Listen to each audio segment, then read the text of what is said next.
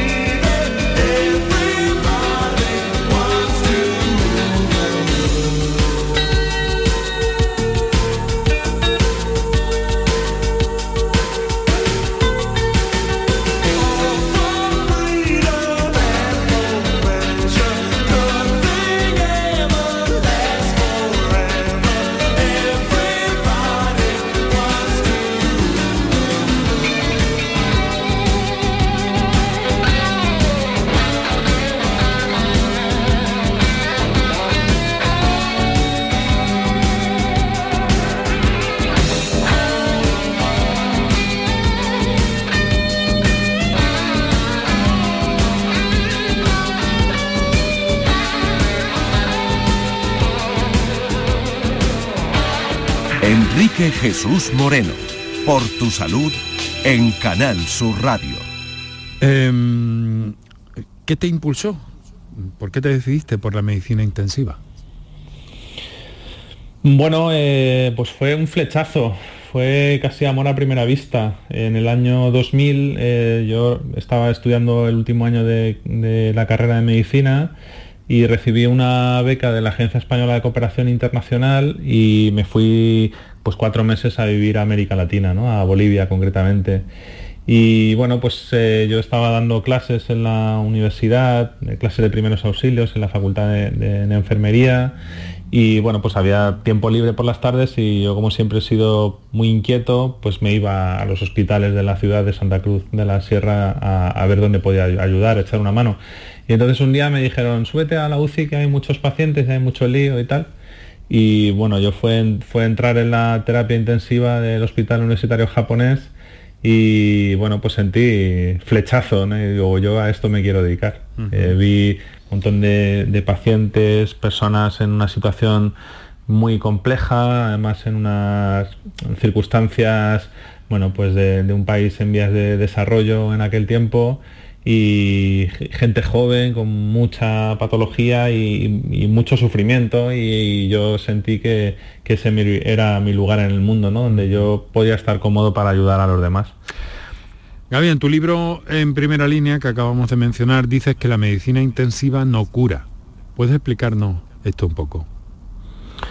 Bueno, es que la gente piensa que los médicos y los profesionales sanitarios salvamos vidas y yo creo que, bueno, honestamente no salvamos ninguna. O sea, nosotros lo único que, que hacemos, que no es poca cosa, es prolongarlas en el tiempo, pero no tenemos la capacidad de de, prolongar la existencia de forma indefinida, ¿no? Y esa es una primera, primera premisa fundamental, reconocer nuestra eh, humildad y saber hasta dónde llegamos, ¿no? Y creo que muchas veces esto influye directamente en la manera de, relacionarnos con, los pacientes y con los familiares porque la gente va al hospital con su montón de problemas y piensa que en muchas ocasiones tienen solución, que en la mayoría de los casos es así, pero hay otras que por desgracia no tienen solución.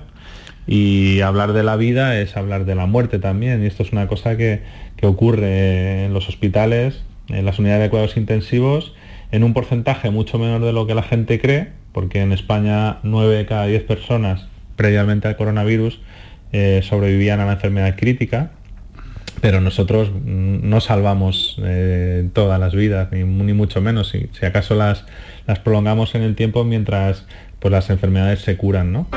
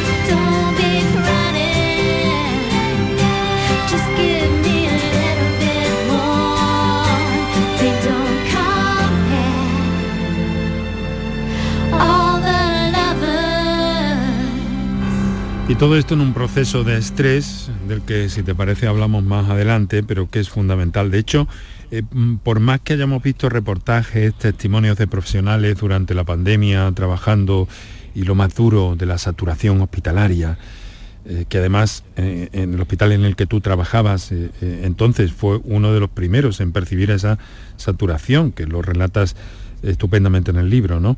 Pero no es posible del todo, creo yo, eh, para todos los ciudadanos hacerse una idea de la situación que habéis vivido eh, los profesionales durante todo ese, tiempo, aunque sí lo hacemos eh, cuando leemos las primeras páginas de tu libro, que van a un ritmo trepidante, es una narración en la que es fácil ponerse en tu piel, tiene mucho ritmo, contenido, si me lo permites, mm, o a modo de película de acción de alguna forma, y se contagia el estrés al lector, pero es que ve lo que está pasando. Sí, yo lo que me planteé cuando me propusieron desde la editorial Península escribir el relato, pues era intentar como, como que el lector eh, se subiera a mi espalda, ¿no? Como si yo le llevara de paseo por la unidad de terapia intensiva, por las unidades de cuidados intensivos, lo que estábamos viviendo en ese momento, e intentar pues que se pusieran en nuestra piel, ¿no? Y que, eh, sintieran, olieran, eh, respiraran eh, y bueno, pues sintieran esa velocidad de, la primera ola en las unidades de cuidados intensivos, porque bueno, uno lo puede ver por, por, televisión o puede intentar hacerse una idea, pero esto es como todo, ¿no? Al final o tienen la experiencia o es difícilmente entendible, ¿no? y la verdad es que estoy muy contento del resultado porque eso me, lo ha dicho mucha gente, ¿no? No solo tú. es, que es que te metes dentro, como si fueras, como si estuvieras viendo una película, como si yo llevara una cámara y fuera mostrando la realidad de lo que estaba pasando en cada momento, ¿no? Está cargado de reflexiones, de experiencias, experiencias propias, de personas mm, que sin duda también te han dejado huella. Bueno, son relatos de vida y también de muerte, ¿no? Que al final están, vamos, totalmente relacionadas, ¿no? Y yo creo que cada uno tenemos nuestra historia, nuestra mochila. Eh, y para mí sirvió un poco para vomitar toda esa realidad que estamos viviendo. Incluso diría que fue un ejercicio terapéutico, ¿no? Porque mm. si yo me hubiera quedado eh, todas las eh, barbaridades que nos tocó vivir, eh, las situaciones de sufrimiento, de estrés, de ansiedad, de, miedo, de terror, pues probablemente no estaría bien de la cabeza, ¿no? Con la cabeza amueblada. Eso o lo compartes o, lo vomitas de una manera determinada, porque es que si no, yo creo que es muy difícil, ¿no? Sobrevivir con, con esa historia. Y con el estrés que supone esta medicina intensiva, casi casi como su propio nombre indica. De hecho, relatas en el libro que, tuviste un, proceso de burnout, ¿no? De, estar mm, quemado, incluso de la, de la profesión, que llegaste a pensar en dejar la medicina. Pero eso fue mucho eh, antes. Eso fue pues en el año 2013. Eh, bueno, yo sentía que la manera de hacer las cosas en el sistema sanitario a mí no me hacía feliz. Y la verdad es que, claro, eso supone una profunda crisis personal cuando uno lleva tantos y tantos años estudiando, eh, dedicándose a estar lo más preparado posible eh, y un día determinado siente que lo que hace o esta manera de hacer las cosas no le hace feliz, ¿no? Entonces, bueno, a eso se sumó eh, bueno, pues el proceso de larga enfermedad de mi padre que llegaba a su fin, más de 20 años con una enfermedad oncológica. Y, bueno, pues un buen día llegué a mi centro de trabajo y le dije a mi jefa pues que me iba, que no quería seguir haciendo así las cosas, ¿no? porque no me estaba haciendo feliz. Y fruto de ese periodo oscuro donde uno también entiende el sufrimiento de la gente, ¿no? a través del propio sufrimiento, pues empezó la reflexión de, a ver, si yo me siento médico y me siento buen médico, eh, tengo que hacer algo para intentar ejercer la medicina en una manera que a mí en parte me haga feliz, ¿no? Y así empezó el proyecto de la humanización de los cuidados intensivos, ¿no?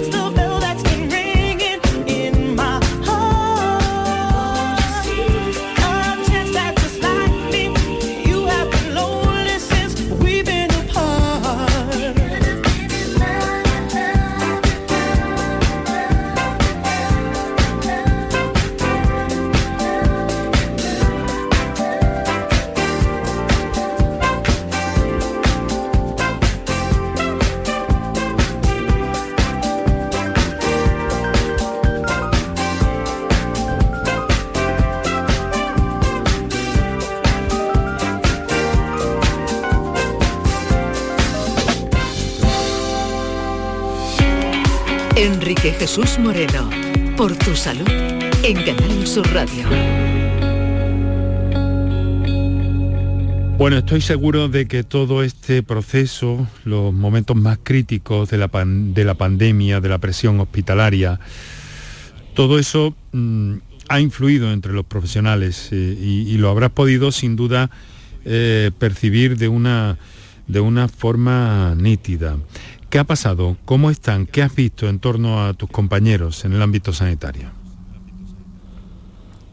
Efectivamente, muchos profesionales sanitarios se plantean o lo han hecho el abandonar la profesión sanitaria, ¿no? Porque eh, se ha puesto de manifiesto claramente que, el sistema, que era algo que ya sabíamos, ¿no? que el sistema no cuida a las personas que cuidan, ¿no? y así es muy difícil administrar unos cuidados de calidad que, al final afectan lógicamente a los pacientes y a las mm. familias. ¿no? Entonces, si antes de la pandemia el 50% de los profesionales tenían síndrome de desgaste profesional, por múltiples causas, ¿no? ya sean eh, los ratios de personal, sean los salarios, las condiciones laborales, los contratos inestables, etcétera, ¿no? Pues si antes de la pandemia la mitad se planteaban que estaban en una situación de desgaste profesional, pues imaginaros después ¿no? de la pandemia con todo lo que, lo que ha surgido y yo creo que hay, una, hay un mm, desencanto generalizado ¿no? con, la idea de ejercer la profesión sanitaria. ¿Y al, usuario le ha repercutido esto para comprender mejor a, los profesionales? Pues te diría que yo pensaba que al principio sí. Eh, yo creo que a lo largo de la segunda, tercera, cuarta, quinta ola, al final hemos acabado todos intoxicados de, coronavirus y de mm. información y en general yo creo que la gente quiere pasar página y cada uno tenemos nuestra vida, nuestros problemas y bueno, yo creo que se veía claramente, ¿no? En la primera ola casi todos los días los profesionales sanitarios estábamos en televisión, en las radios, en cuidados intensivos, mm. se hablaba más que nunca y bueno, pues eh, hace mucho que ya hemos pasado un poco de moda, ¿no? Por así decirlo. Ahora hay otras otras realidades que, que importan más, ¿no? Bueno, vamos a ver por, por, cuánto tiempo en cualquier caso. Estamos conversando con el doctor eh, Gabriel Eras, jefe de la UCI del Hospital Comarcal de Motril, autor del libro En primera línea en torno a la pandemia e impulsor eh, del proyecto UCI. Ha sufrido el proyecto UCI con esta pandemia, ¿no? Eh, mucho. Mm, tú imagínate, ¿no? Todo lo, lo, que habíamos construido los últimos siete años, que, el proyecto iba fantástico, iba como un tiro. Eh, más de 100.000 profesionales convencidos de este cambio de modelo de, atención, eh, presencia en toda América Latina, en Estados Unidos, en muchos países de Europa, nos faltaba ir hacia el otro lado del mapa prácticamente, mm. ¿no? Ir hacia Asia, ir hacia Australia. Em, bueno, pues de repente algo que es insignificante, que es invisible, eh, lo tira todo por tierra, todo. Mm. Eh, la flexibilización de los horarios de visita, la gente se tiene que quedar en casa, muy difícil comunicarse eh, vestido de astronauta con la gente que te identifique. Eh, los pacientes solos en los hospitales, eh, nadie cuidando al cuidador, grandes secuelas de los pacientes post-coronavirus, eh, trabajar en arquitecturas y estructuras que nunca, que hemos tenido que improvisar durante la pandemia para atender al mayor número de gente posible. Y para mí lo peor de todo, el morir en soledad, ¿no? Pues todo eso era todo lo que habíamos construido y que nada, en un periodo de tres meses desaparece. Mm.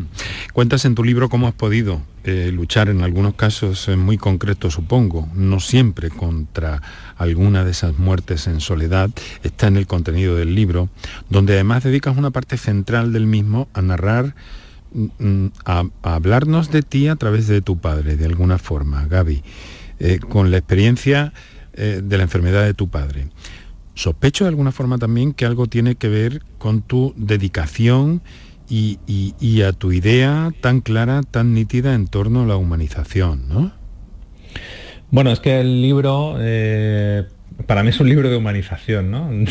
Básicamente, eh, se, se, utiliza la excusa del relato del coronavirus para poner de manifiesto todos los defectos que tiene el sistema, cosa que ya conocíamos, y que el coronavirus, como si fuera un mago, directamente quita la sábana y de repente se ven todos los problemas a la vez. ¿no? Eh, y a mí no me interesaba hacer un libro sobre el coronavirus, que, han salido muchos libros sobre el coronavirus.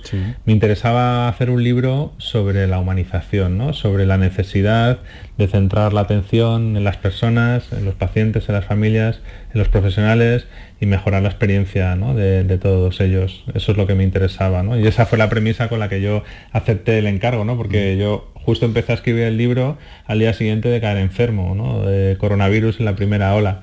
Eh, me llamaron, me propusieron el proyecto y dije, bueno, yo si me dejáis escribir un libro que pretenda cambiar la medicina, pues adelante, ahí voy. ¿Tuviste miedo antes de, ese diagnóstico, David? Por supuesto, a diario y las primeras semanas y, no solo el miedo al contagio, sino sobre todo el miedo a, llevar el, virus a casa, contagiárselo a, a mis hijas, eh, a mis seres queridos, lógicamente.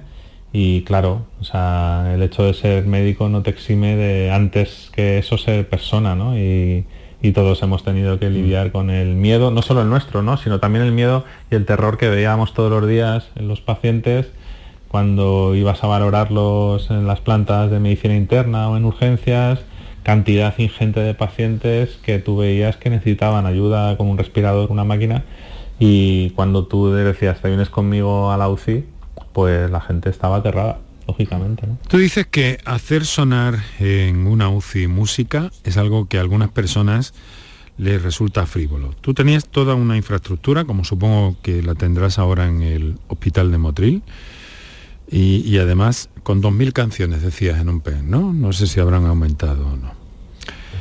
Pero tú dices que para algunas personas esto resulta frívolo, y tú esa idea la contra...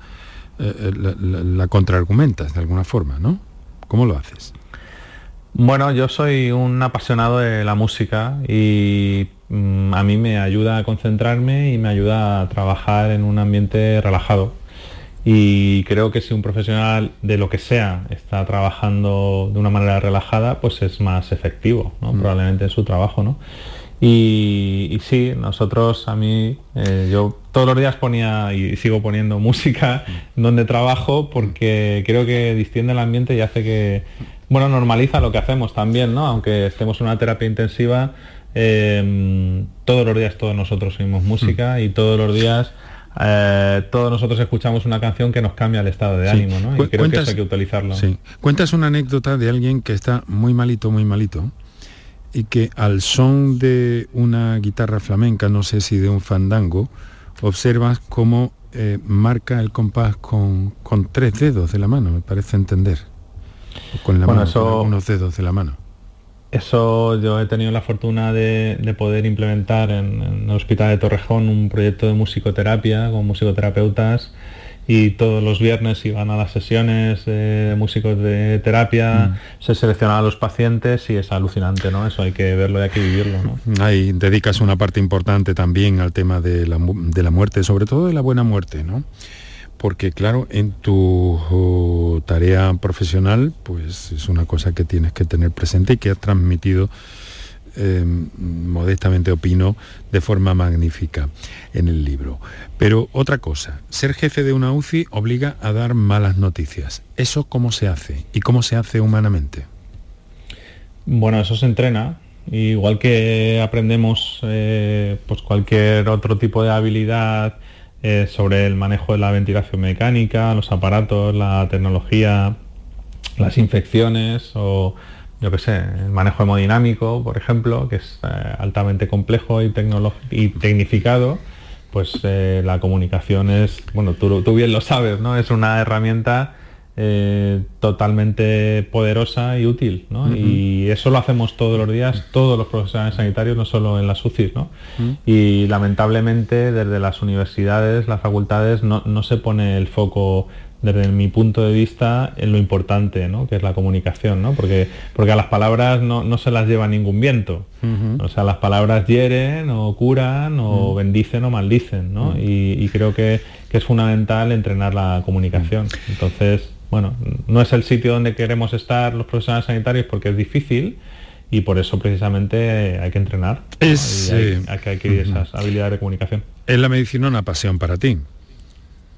Sí, ¿La por eso volví. ¿La primera? Mm, si preguntas por el fútbol, que creo que va por ahí la pregunta, pues te diría que no, Yo creo que también ser hincha del Atlético de Madrid, pues te ayuda a mm. lidiar mejor con las dificultades de la vida. Tú eres de una peña de Villalba, ¿no? Sí, Tiene como, como lema, no sé si es el del Atleti, del que yo que no soy muy futbolero, por cierto, no es para hacerte la pelota, pero confieso que, tengo cierta, cierta debilidad por el antiguo Atlético Aviación, además. Y, dice, nunca dejes de creer. ¿Esto es del Atleti? Fíjate lo puesto que estaré yo en fútbol. ¿O de tu peña de Villalba en concreto? Bueno, eso es un lema atlético que nosotros hace mm. tres años, cuando se constituyó la peña, pues le pusimos ese nombre, ¿no? Pero eso va mucho contigo, con tu carácter, perseverante. Sí, es, eh, es que ser del atleti es una filosofía de vida, mm. ¿no? Y yo creo que va exactamente con, mi manera de ser y manera de entender la, mm. la vida, ¿no?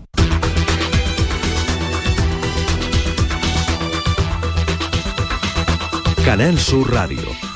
Canal Sur. La radio de Andalucía. En Muebles La Negrilla diseñamos tu dormitorio juvenil según tus necesidades. En Muebles La Negrilla también hacemos sofás y armarios a medida. En Muebles La Negrilla tenemos financiación hasta 24 meses sin intereses. Ven a vernos en C30 frente a Parque Amate. Más información en muebleslanegrilla.es. Cuando decides hacer las cosas como nadie, ocurren cosas asombrosas, como unir la tecnología híbrida líder de Toyota y un diseño rompedor en un sub. Toyota CHR Electric Hybrid, con sistema multimedia Toyota Smart Connect con servicios conectados gratis.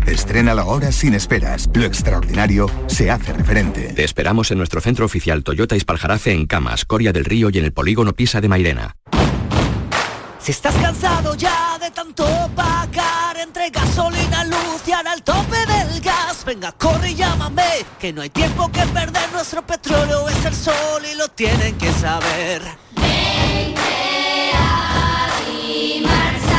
Placas fotovoltaicas Dimarsa. Infórmate en el 955 12 13 12 o en dimarsa.es.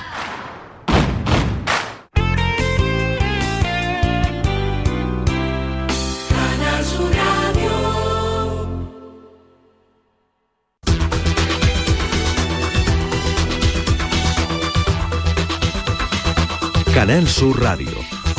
Por tu salud.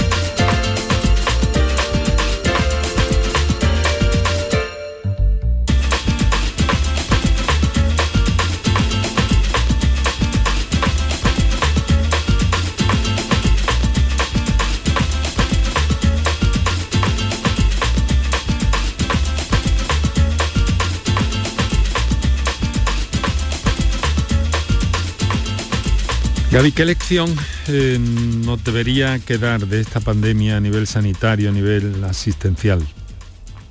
Bueno, yo creo que varias, ¿no? Eh, lo primero que, hay que estar atento en la vida, ¿no? Porque si quizás hubiéramos estado más, más atentos a lo que estaba pasando en China en, a finales de, diciembre, ¿no? En 2019, pues igual hubiéramos podido estar mejor preparados, ¿no? Porque al principio todo esto nos parecía que eran cuentos chinos, ¿no? Sí, a ti te llegaron a llamar un poco te llamaron, te llegaron a decir que estabas exagerando, ¿no? Sí, sí, bueno, a mí, a mí me han llamado de todo, pero sí, sí, la verdad es que, claro, la gente, cuando llegó el primer caso a la UCI del Hospital de Torrejón, que obtuvimos el dudoso honor de ser los primeros, hmm. pues la gente no se creía que, estábamos en estas, ¿no? y claro, eh, enseguida la velocidad de la pandemia hizo que, todo el mundo se enterara de que esto era, era real. Hay una reflexión muy buena sobre eso de, esconder eh, la cabeza debajo del brazo. Bueno, eh, que está en el libro también. Pero mira, y, a la gente, y a la sociedad en general, y a las personas, no me gusta decir la gente, se me ha escapado. Mm, ¿Dirías que hemos cambiado? ¿Qué percepciones tiene? En ese, en ese sentido. Porque al principio parecía que íbamos a ser distintos, por supuesto mejores, ¿no? No, yo creo que la pandemia no nos ha hecho mejores, ni, ha sido algo bueno, ¿no? ni mucho menos. Yo creo que a muchos de nosotros nos ha cambiado totalmente la vida. Creo que ha infundido en el sistema sanitario una dosis general de, de pesimismo ¿no? y de y de fatiga ¿no? y que va a tener consecuencias a, corto y medio plazo seguro eh, en cuanto al tema de los profesionales. Creo que otra de las lecciones es que, es que estamos todos interconectados ¿no? y que es fundamental el trabajo en equipo y es fundamental entender que lo que pasa en una parte del mundo en un momento determinado puede hacer que otra parte del mundo se resienta, ¿no? es el concepto de, de la humanidad compartida y creo que lo mejor que ha dejado la pandemia es ese trabajo en equipo y ese tesón que han puesto y hemos puesto los profesionales sanitarios para, para intentar ayudar al mayor número de personas posible. ¿no? Y ahora, ¿hacia dónde va el proyecto UCI? La idea de humanización en la medicina. Naturalmente que sigue adelante con este talante que tienes, tú vas a seguir impulsándolo. Pero ¿hacia dónde te parece que vamos? Bueno, concretamente el proyecto da un paso más allá y estamos ya, te lo digo casi en primicia, para a punto de presentar la Fundación Humanizando la Sanidad, eh, ya no solo las unidades de cuidados intensivos, sino todo el sistema sanitario, porque tampoco tiene mucho sentido que nosotros hagamos una medicina centrada a la persona en una parte del hospital o del sistema sanitario si el resto no, sigue esa corriente. ¿no? Eh, y, luego pues a reivindicar que efectivamente estábamos en el buen camino. Eh, ya te digo que por desgracia en marketing ha hecho más el coronavirus que siete años de nuestro trabajo, ¿no? donde la gente pensaba que esto de la humanización era un concepto naif, un concepto blando, eh, fuera o, sin contenido realmente, pero bueno, pues ha sido esta desgracia la que ha hecho ver a todo el mundo y a la sociedad pues la importancia del acompañamiento, de la presencia familiar, de la comunicación y de todas estas cosas que hemos comentado. Bueno, vamos a terminar, sabes, casi como con una especie de... Bueno, no es un juego, pero sí que, sí que puede em, poner algunos perfiles eh, tuyos en, la, en, la, antena de, la radio, del podcast, de Canal Sur Podcast en este caso, ¿no? A ver, eh, vives mayoritariamente entre Granada, La Herradura y Madrid y tu hospital, por supuesto. Em, pero mm, te quiero preguntar, ¿qué te aportan o qué te dan o qué asociarías a cada uno de estos puntos? A ver, empezamos con Granada. ¿Qué te da Granada? Eh, bueno, Granada me da el amor. ¿Qué te da la herradura? Pues me da la paz del mar. ¿Y Madrid? Eh, me da lo que más quiero en el mundo, que son mis hijas. Eso tenía que salir. Doctor Gavieras, autor de En Primera Línea, algo que desde mi personal punto de vista recomiendo a todo el que puedo. Y, en fin, en este momento, mm, con Ciudadano Nuestro, en Andalucía, desde, desde el otoño, finales del verano, ¿no, Gaby? De 2020, ¿no? Sí, de septiembre de 2020, pues intentando mejorar y transformar la realidad de la, del área sur de Granada. Espero que de, toda la provincia y, por qué no, de toda la comunidad autónoma. Claro y contento, ¿estás contento? Sí, sí, estoy contento. Bueno, muchas gracias Gaby, un abrazo muy fuerte. Bueno, muchas gracias a ti y nada, seguimos. Aquí lo dejamos por hoy, el mejor de los saludos eh, en estos días especiales. Mañana toca viernes, encuentro con el doctor Jesús Romero Imbroda y la redifusión del capítulo que dedicamos eh, la pasada temporada a la música y la neurología eh, de este buen músico, buen especialista en neurología, buen conocedor también de la cultura musical. Así que lo dicho, hasta mañana, muchas gracias.